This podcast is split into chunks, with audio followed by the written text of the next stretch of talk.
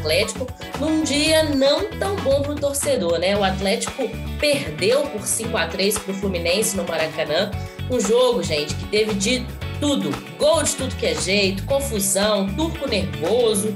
O Galo não sofria cinco gols numa partida desde 2011, naquela derrota dolorida para o Cruzeiro por 6 a 1.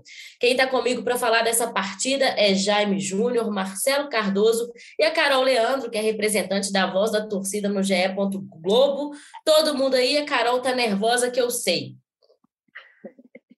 Não tem jeito de estar tá calma, né? Depois de cinco na lata, não tem muito jeito de ficar tranquila, não, Laura. Jaime, Marcelo, tudo certo? Não, tudo errado. é, tudo certo. Hoje é difícil. É, não está nada certo. O Galo poderia ter dormido na liderança do Brasileirão, mas acabou em quarto. E eu vou começar, já que vocês falaram que está tudo errado. Jaime, o que aconteceu com o Atlético no Maracanã ontem? Ah, o desempenho do sistema defensivo muito ruim, né? É, numa situação dessas, é, é, é, natural que se critique muito a zaga, né? a defesa, mas o sistema defensivo como um todo foi, foi mal, né? Você pegar o primeiro gol do Fluminense, o Ganso ganha uma jogada do Mariano, né? O Ganso não é um velocista, né? Ele dá um tapa, consegue ganhar do, do Mariano, para fazer um cruzamento para o Luiz Henrique, e quando ele dá o, o, o toque para o Arias, não tem ninguém no Arias. O Arias, com tranquilidade, ele guarda. Foi uma jogada muito bonita do Fluminense. Acho que, primeiro de tudo, a gente dá mérito ao que o Fluminense fez no jogo é, contra o Atlético. O Fluminense jogou muito bem, soube aproveitar muito bem é ah, os vacilos defensivos do Atlético, os erros de marcação. É, o mérito é todo do Fluminense. Mas nós estamos aqui para falar do Galo. O segundo gol do Atlético, por exemplo, o Atlético estava marcando, ele, ele pressiona a saída do Fluminense e a linha de defesa está lá atrás. Então, o meio de campo tinha um buraco. Se o Fluminense conseguisse passar, eh, o jogador que passasse pela, pela marcação, ele conseguiria é, conduzir a bola pelo meio de campo sem ninguém a, a incomodá-lo. E foi o que aconteceu. O Fluminense saiu da marcação, né? o Atlético, quando avança para pressionar a marcação, o Fluminense, com um toque rápido, consegue passar. E aí foi aquela situação, né? Você tem a, a, a linha de quatro do Atlético totalmente exposta e o Fluminense faz a jogada para o gol de barriga do cano. É, o, o, terceiro gol do Fluminense já é uma jogada que a defesa está postada. Você tem o Fluminense rodando bola, tocando bola, envolvendo a defesa do Atlético. Acho que ali tem mérito demais do Fluminense, mérito enorme do Fluminense. E aí sai o terceiro gol, sabe? É, mas, nossa, muito assim, o sistema defensivo tendo muitos problemas. Né? Eu acho que o que incomoda hoje o torcedor do Galo é ver que no Campeonato Brasileiro é, o Atlético tem o melhor. Ah, isso não incomoda, evidente, né? O Atlético tem o melhor ataque do campeonato, 16 gols marcados. Pode perder esse posto nos jogos de hoje à noite aí, que o São Paulo joga, o Palmeiras joga, né? Mas até o momento, antes de São Paulo e Palmeiras jogarem, o Atlético tem o melhor ataque do campeonato. E a defesa é a terceira pior. Terceira pior. Só Havaí e Juventude tomaram mais gols. O Atlético tem a terceira pior defesa do Campeonato Brasileiro com 13 gols sofridos, ao lado do Atlético Goianiense. E ano passado o sistema defensivo era muito sólido e esse ano não tá legal. Ano passado era marcação individual com Cuca. Esse ano passa para marcação por setor com Mohamed. Os jogadores do Atlético são todos muito bons, né? Só tem cara bom de bola ali. Os caras sabem marcar por setor, né? É, a, questão é que o Mohamed ainda não conseguiu acertar a marcação por setor do Atlético precisa melhorar. Porque se você pegar jogo contra o Goiás, pô, o Galo fez dois gols. Poderia ter vencido esse jogo por 2 a 0 2 a 1 se o sistema defensivo funcionasse melhor. Mas tomou dois gols também, como tomou dois gols também contra o Coritiba, sendo que fez dois gols. O Atlético perdeu muitos pontos já nesse campeonato brasileiro, porque o sistema defensivo não está legal.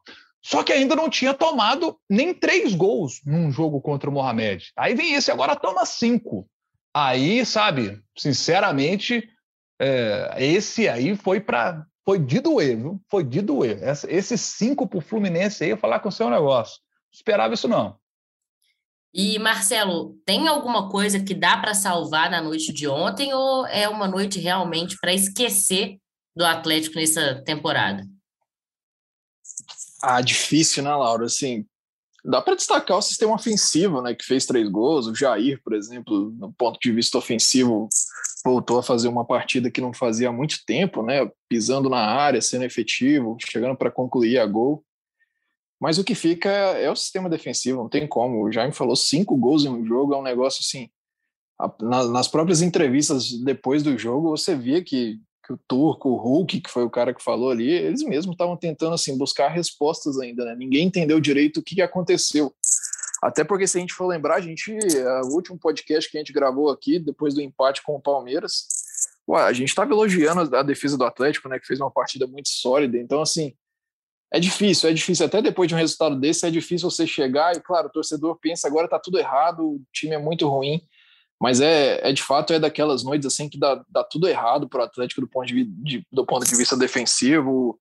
O Nathan Silva fez uma partida muito abaixo, o próprio Rubens, que vinha bem, acabou sofrendo ali com a avalanche do Fluminense. E mais uma vez que o Fernando Diniz dá muito trabalho para o Atlético, né? Nos últimos jogos que o Fernando Diniz mandou contra o Atlético, ele sempre consegue encontrar muitos espaços e fazer a defesa do Atlético ser bem frágil. Então é, é um excelente treinador que acabou dando um nó em cima do Toco aí, que, do Toco que não teve resposta. Né? Eu deixei a Carol por último nessa primeira rodada, porque eu queria saber qual que é o sentimento da Carol hoje, depois dessa derrota. Ela já, eu sei que ela tá brava, mas eu queria saber, assim, Carol, o que, que você sentiu vendo o jogo de ontem? Desespero. A sensação que eu tinha durante a jogada de desespero. De, não, de ver tudo, tudo bagunçado, assim. Mas a hora, para mim, o momento mais triste do jogo foi a hora que o Ganso correu para cima do Mariano e passou. Porque o Ganso, quando ele surgiu com 18 anos, ele não corria.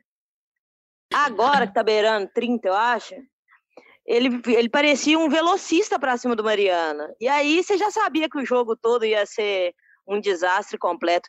E a marcação do Galo lá em cima, pressionando a defesa, bem, dois gols saíram assim. Porém, é exatamente essa marcação ofensiva, deixando um buraco no meio de campo, que fez com que o Galo tomasse essa quantidade de gols. E não dá para você pegar um time rápido, igual o Jaime citou o jogo contra o Curitiba. É desde esse jogo que a gente está sofrendo com atacante rápido. E, cara, a gente pode não pegar muito atacante rápido na Libertadores, por exemplo, mas no Brasileirão, toda equipe brasileira tem um atacante rápido. A gente não pode sofrer com esse cara todos os jogos, todos, todo, todo, todo enfrentamento a gente vai ter que ficar com essa preocupação na cabeça. E o Fluminense tinha hora que parecia que estava treinando, parecia treino de dois toques. Os caras colocaram o Galo na roda, na roda. Os volantes do Atlético ficavam correndo igual rodinha de bobo. Isso não pode ser normal. Tirando o Arana, que não estava em campo ontem, a defesa do, dos volantes para trás era o mesmo time do ano passado. E ah, essa questão da mudança, a mudança de jogada individual para jogar para marcar individual para marcar por zona. Cara, então quem está marcando a zona do meio de campo do Atlético está perdido, porque não tem ninguém ali. Dá um, um buraco no meio de campo do Galo. E quando você ganha o meio de campo, você ganha o jogo, não tem jeito. O Galo não pode. Se o Turco vai colocar três volantes, três zagueiros, trocar o nome das pessoas que vão entrar em campo, isso eu não sei. Mas que precisa fazer alguma coisa, ele precisa. Não dá para insistir nesses erros e a gente ficar sofrendo assim. O Fluminense é um time que está organizado, não, não, não tá mal, tem bons nomes. Por exemplo, aquela bola que, que o Cano pegou de primeira é uma, é uma felicidade rara, não é todo atacante que vai acertar um chute daquele contra, contra o Galo. Então, aí eu coloco mérito, mérito em algumas jogadas do Fluminense. Eu também não, não acho que o Galo tá jogando contra 11 camisas tiradas no campo, não. Mas aí também a gente tem que ter estratégia para anular isso. E teve domingo. E três dias depois não tem nada, parece, parece, parece dois times diferentes, e é o mesmo time. O Galo precisa ser mais estável, precisa ter um, um, um padrão, seguir um, uma mesma lógica assim, de, de, de atuações. Não dá para você ter uma defesa sólida como foi domingo, com jogadores que são bons também, e chegar e chegar quarta-feira e fazer o que fez ontem no Maracanã. Um time que briga para ser campeão nunca pode tomar cinco gols. É, é, sabe o que eu estou olhando aqui agora, Carol? Enquanto você falava aqui, eu estava pesquisando aqui. O Atlético é o primeiro time nesse Campeonato Brasileiro a tomar cinco gols. Ninguém tinha tomado cinco gols até agora. Nem o Havaí, que está muito mal no campeonato, nem o Cuiabá, Atlético Goianiense, Juventude, Fortaleza. que já tomaram goleadas, mas nenhum deles tomou cinco gols no mesmo jogo. O Atlético é o único time do campeonato até agora a tomar cinco gols na mesma partida. E o Jaime, a Carol E tudo que foi entrou. é, é, até... eu, assistindo o jogo, eu, eu, a sensação que eu tinha é que toda hora ia sair um gol, porque era gol atrás de gol do Fluminense, teve do Atlético também, os três gols do Atlético. Era um jogo só de ataque que eu vi. Não, com, vi, com 20 minutos do segundo tempo já tinha cinco. O Atlético já tinha tomado cinco. Ali eu fiquei assim, gente, se o Atlético não segurar a onda, o Atlético sai com, sai com a sacola mais cheia ainda do Maracanã. Eu fiquei olhando o jogo assim e falei assim, gente, se o Fluminense apertar, ó, Fluminense que não apertou. Se o Fluminense tivesse apertado, poderia ter saído mais gol ou mais gols. Então, assim, foi uma atuação defensiva de fato muito ruim, muito ruim. O que eu, eu assim, é claro que hoje é o, é o dia da gente criticar e as, as, críticas são justas porque o desempenho defensivo foi, foi muito ruim. Mas eu, eu, eu procuro ser otimista na minha vida. Eu acho que a gente tem que ser otimista. Vamos lá, vamos pensar de forma positiva. Eu, eu, prefiro ficar nesse momento com a imagem do jogo contra o Palmeiras, que o desempenho defensivo foi muito bom. Então, o Atlético pode jogar daquele jeito contra, contra outros adversários. Espero que esse jogo contra o Fluminense, que lá na frente, no final do ano, a gente possa lembrar dele e falar assim: aquele jogo foi um ponto fora da curva, né? muito fora da curva, uma derrapada daquelas, né? Mas foi um ponto fora da curva que o Mohamed possa, né, já no jogo contra o Santos. Gente, e, e, e, o bom de ter um jogo logo no sábado é que se você joga contra o Santos, joga bem, o sistema defensivo funciona, é, sabe?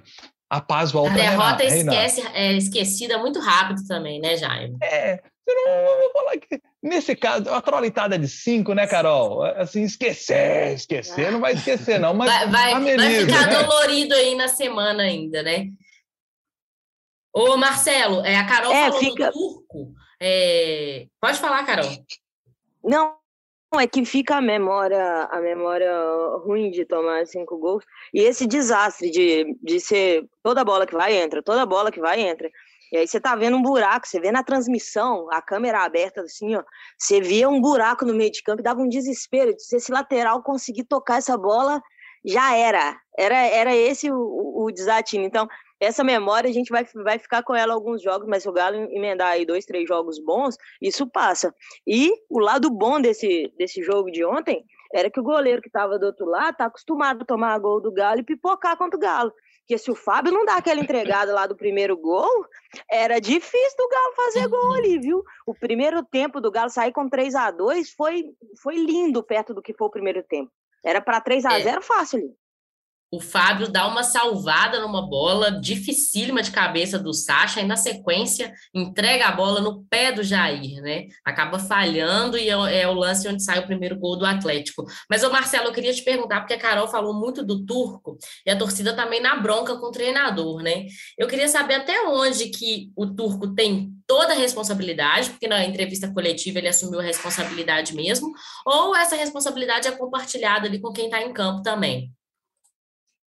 Ah, é, é uma tendência do discurso do Turco, né? Toda vez que o Atlético tem um resultado adverso, ele vai no, nos microfones na entrevista e chama a responsabilidade para si, né? Acho até inteligente, assim, é digno de um treinador fazer isso. Mas não dá para dizer que foi só o Turco, né? Claro que tem erros, o Atlético não conseguiu se preparar, o Turco até reclama muito, né, que ele não teve tempo de treinamento.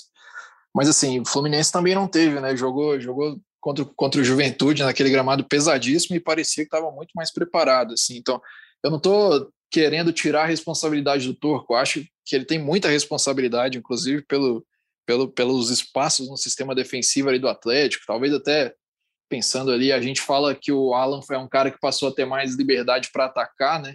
Com o Turco Mohamed, ele chega mais perto da área, mas isso também acaba deixando muito espaço ali, e, e é isso que talvez faz a defesa do Atlético por muitas vezes parecer mais desguarnecida, né? Mas enfim, o discurso é esse, né? Eu acho que o, o Turco ele tem responsabilidade sim, a maior parte da conta é dele, mas não é só ele, o próprio Hulk depois do jogo falou que é de todo mundo, né? Quando a gente fala de erros defensivos, não é só do, da, dos quatro lá atrás, não, é todo mundo. Desde a marcação lá em cima, que é uma coisa que o Atlético fez muito bem no ano passado e não vem funcionando tanto esse ano, até, claro, os defensores que tiveram uma noite muito ruim lá no Maracanã. Agora, vou falar do Hulk, vou deixar essa bola quicando aí, quem quiser responder, que responda.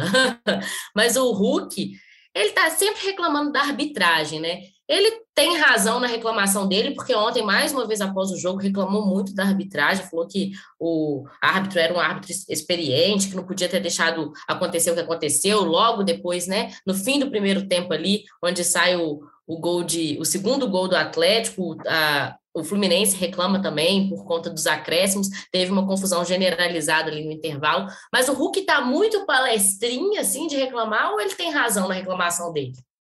Ok, ver um lance. O lance com o David Braz, ele tem muita é, razão em reclamar. Ali o jogo estava 3 a 3 Do jeito que o jogo estava, aquela falta ali na entrada da área, não é certo que o Atlético faria gol, né, gente? É claro que não. Mas era uma grande oportunidade de gol. O Atlético tem bons cobradores, entre eles o Hulk. Se nesse lance o Atlético mete um 4 a 3 é outro jogo, né? Mas a falta deveria ter sido marcada. O Voaden não marcou. Agora, eu às vezes me passa a impressão que o fato do Hulk, é, porque o Hulk ele, ele reclama mesmo, né? A gente sempre está vendo o Hulk reclamando da arbitragem. E, e ele é o capitão do time, ele vai lá, é o cara que conversa com o árbitro, tal, é natural. Mas eu fico com a impressão de que os árbitros estão menos pacientes com o Hulk. Às vezes eu vejo um cartão que o árbitro, é, um outro jogador talvez ele não daria, ele dá no Hulk. É, e um lance desses de falta, que para mim foi claríssima a falta do David Braz, mas é muito clara, mas é muito clara. E, e o Voaden não dá, sabe? Ele estava acompanhando mais de longe a jogada, é um lance que o Bandeira poderia dar também o Bandeira não ajuda, né?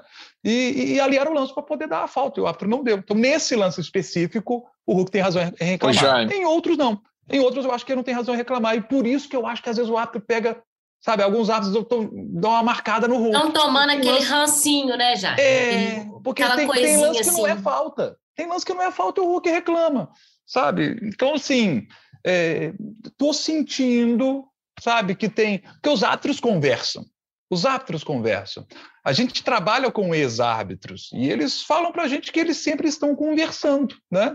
Então, é, você tem jogadores que às vezes o árbitro fala assim, olha, esse jogador aqui tá, tá muito cai-cai, esse aqui tá muito reclamão, tá? Esse aqui tá cavando falta. Os caras conversam.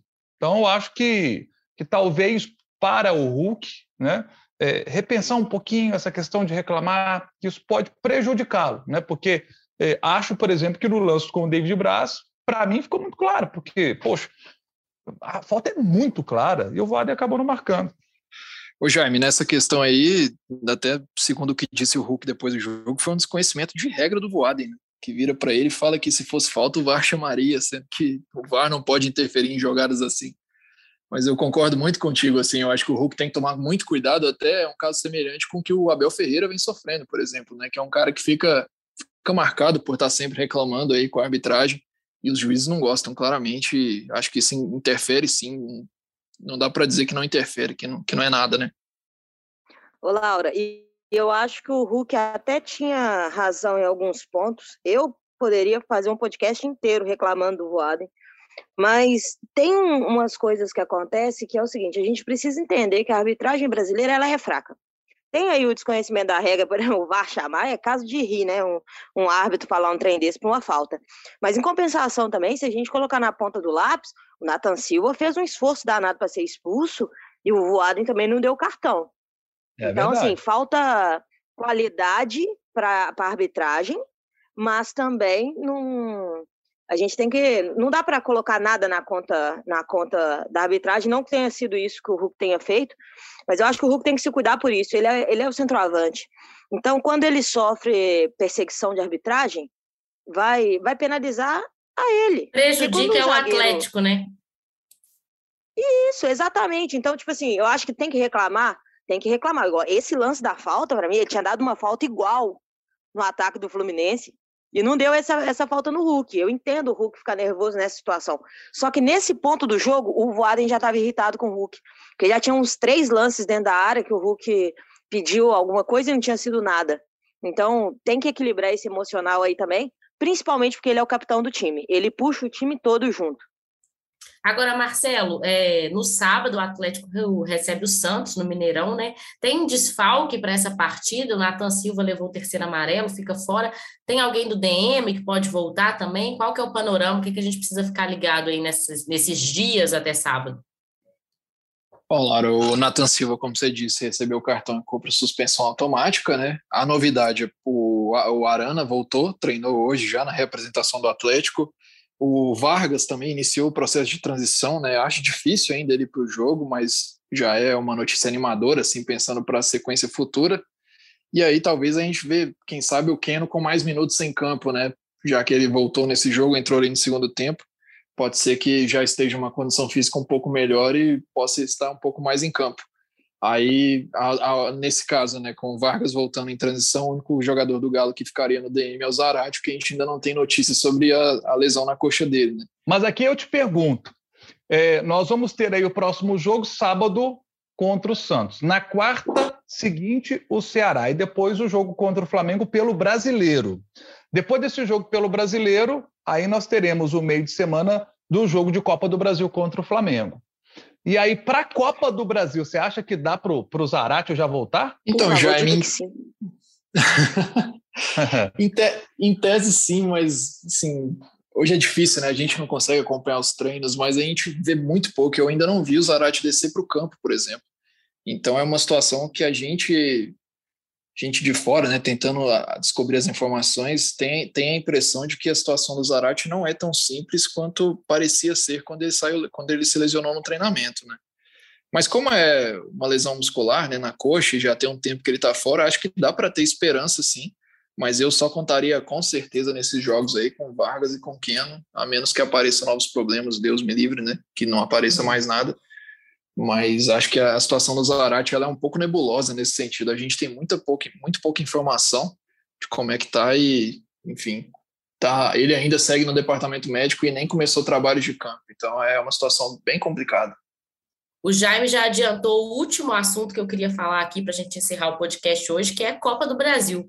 Atlético e Flamengo nas oitavas. O Atlético, o Flamengo também não está no momento bom, né? Perdeu para o Bragantino ontem. A informação que a gente tem é que Dorival Júnior vai assumir o Flamengo. Queria saber de vocês o que esperar desse mata-mata na Copa do Brasil. A Carol riu aí, eu acho que ela gostou do Dorival no Flamengo. Que maldade. Ai, gente, a gente não pode fazer essas coisas que fica registrado, mas essa troca do Flamengo é simplesmente absurda. E é esse o meu pavor da, quando a torcida pede para o Turco sair. É esse o meu pavor. Não se pode esperar alguma coisa positiva de diretoria. Tá, o Paulo estava mal no Flamengo, mas pô, trocar por, pelo Dorival, não importa quem está saindo, você está dando um passo para trás, na minha opinião. Quando você tem um elenco do tamanho do Flamengo, do Galo, você tem que ficar muito mais atento nessas, nessas trocas. E, e eu estava torcendo demais para o Paulo continuar, porque o time tá do Flamengo também estava bem desorganizado. Mas agora com essa do, do Dorival, eu acho que os dois times têm que vão passar por duas semanas bem intensas antes desse primeiro encontro aí. Mas é bom técnico, hein, Carol? Vinha fazendo um trabalho excelente no Ceará. No Ceará, Marcelo, é esse que é o negócio. Porque quando ele pega um, um elenco mediano, e o problema maior não é só o elenco, é o objetivo. O objetivo do Ceará é o quê? É fazer um bom campeonato, terminar no meio de tabela, ir para uma Sul-Americana. Esse é o objetivo. Agora, o objetivo do Flamengo é ser campeão de tudo. O Flamengo, o Rogério Senna foi campeão brasileiro e não, o flamenguista não gosta de escutar nem o nome dele, entendeu? O objetivo é muito maior no Flamengo. É muito mais difícil. É, é o, que, o que eu acho que né, tem a questão da troca de treinador do Flamengo. A gente não sabe o que vai acontecer no Atlético daqui para frente. O Atlético pode chegar ao jogo com o Flamengo se, se não tiver bom desempenho contra o Santos, contra o Ceará, pode ser que troque de treinador também. A gente não sabe o que pode acontecer. Não sabe o que está passando na cabeça dos dirigentes. Né? Eu acho que o mais importante para o Atlético neste momento é que o sistema defensivo funcione, como funcionou no jogo contra o Palmeiras. Se o sistema defensivo funcionar, né, o Atlético tem qualidade para poder bater de frente com, com o Flamengo e se classificar. Né? É um grande duelo, porque são, são dois grandes times. Flamengo, é, desde 2019, tem Bruno Henrique, Gabigol, Everton Ribeiro, Arrascaeta. Né? É um time que são os caras que têm entrosamento, que tem muita qualidade. Então, é, é, um confronto duríssimo, como foi o da Supercopa, que o Atlético só venceu nos pênaltis. Confronto duríssimo que teremos.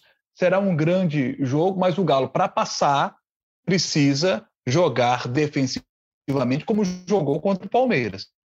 Esse é o parâmetro. O jogo contra o Palmeiras no aspecto defensivo. No aspecto ofensivo, não, porque os dois times se anularam. Nenhum ataque conseguiu funcionar bem ali. Mas no aspecto defensivo, o parâmetro é o jogo contra o Palmeiras. Vão ser duas semanas bem intensas aí, tanto para Atlético quanto para Flamengo. A gente vai ter dois, duas semanas, jogos importantes antes desse encontro entre Flamengo e Atlético, né? Gente, o podcast de Atlético está terminando por aqui. Hoje teve a edição de Lucas Garbelotto e a gente volta na semana que vem, logo depois do jogo contra o Santos, discutindo muito e, se Deus quiser, com a vitória, os três pontos do Atlético para continuar essa empreitada no Brasileirão. Valeu!